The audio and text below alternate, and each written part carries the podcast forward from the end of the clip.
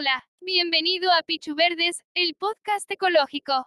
Esperamos que disfrutes de escuchar nuestro contenido tanto como nosotros disfrutamos hacerlo. Toma asiento, relájate y deja que las ideas verdes inunden tu cabeza. ¿Por qué se pierde la biodiversidad? En concreto, existen cinco factores que son la principal causa para que se pierda la biodiversidad en un país. La primera es la pérdida y deterioro de los hábitats. Es la principal.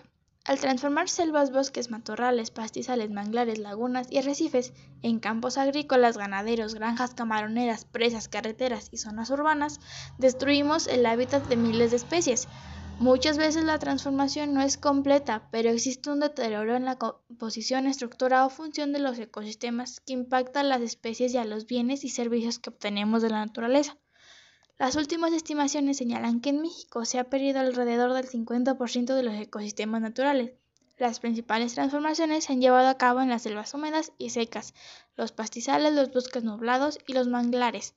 En menor medida, eh, los matorrales y bosques templados. Los ecosistemas más accesibles, productivos, con mejores suelos y en lugares planos, han sido los más transformados. Los principales remanentes se encuentran en lugares poco accesibles o poco productivos. La pérdida del hábitat sucede por el cambio del uso del suelo, de ecosistemas naturales a actividades agrícolas, ganaderos, industriales, turísticos, petroleros, mineros, etc. Todas aquellas contempladas en las evaluaciones de impacto ambiental de la Ley General del Equilibrio Ecológico y la Protección al Ambiente, Ley GEPA, sección 5, 2013. Normas y reglamentos asociados. El segundo factor son las especies invasoras. La introducción de especies no nativas, exóticas, que se convierten en invasoras, plagas, es una causa muy importante de pérdida de biodiversidad. Estas especies que provienen de sitios lejanos de manera accidental o deliberada depredan a las especies nativas, compiten con ellas, transmiten enfermedades, modifican los hábitats causando problemas ambientales, económicos y sociales. Algunos muy conocidos son las ratas y ratones de Asia, el lirio acuático de Sudamérica y el pez león del Pacífico Oeste y Oceanía. En Conavío se lleva el sistema de información sobre especies invasoras en México y se coordina la Estrategia Nacional sobre Especies Invasoras en México. El tercer factor es la sobreexplotación. La sobreexplotación es la extracción de individuos de una población a una tasa mayor de la de su reproducción. Cuando eso sucede, la población disminuye. Esto ha sido la historia de muchas de las especies que se han explotado por distintas razones las ballenas, los peces, venados, cactos, orquídeas. Muchas de ellas ahora se encuentran en peligro de extinción.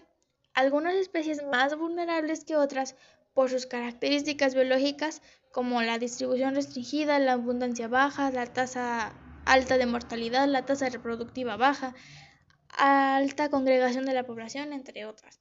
Las actividades de cacería, tala, pesca, comercio ilegal de especies con distintos fines afectan a las especies al sobreexplotar sus poblaciones. Los compradores de organismos y productos ilegales son cómplices de la sobreexplotación. Las regulaciones sobre el aprovechamiento de las especies mexicanas se encuentran en diversos tipos de normatividad. Existen restricciones de, de comercialización de las especies en riesgo a nivel nacional, la norma oficial mexicana 059, y a nivel internacional, que es la CITES. El cambio climático como el quinto factor y último. Durante los pasados 100 años se ha documentado el aumento de la temperatura promedio de la atmósfera y de los océanos del planeta debido al incremento en la concentración de gases de efecto invernadero. Entre ellos tenemos el dióxido de carbono, metano, óxidos de nitrógeno, ozono, vapor de agua y los clorofluorocarbonados producidos por la quema de combustibles fósiles y por la deforestación, una combinación de producción en exceso y reducida capacidad para capturar la contaminación.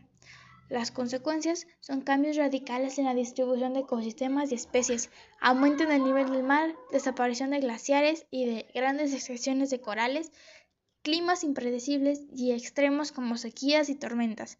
El cambio climático afecta a todos los organismos del planeta, Muchos de ellos ya están respondiendo a esta nueva dinámica a través de cambios en su distribución y sus migraciones. En México se publicó la Ley General de Cambio Climático en 2012. A nivel mundial existe la Convención sobre el Cambio Climático que se llevó a cabo en 1994. Recuerda, tierra solo hay una, hay que cuidarla.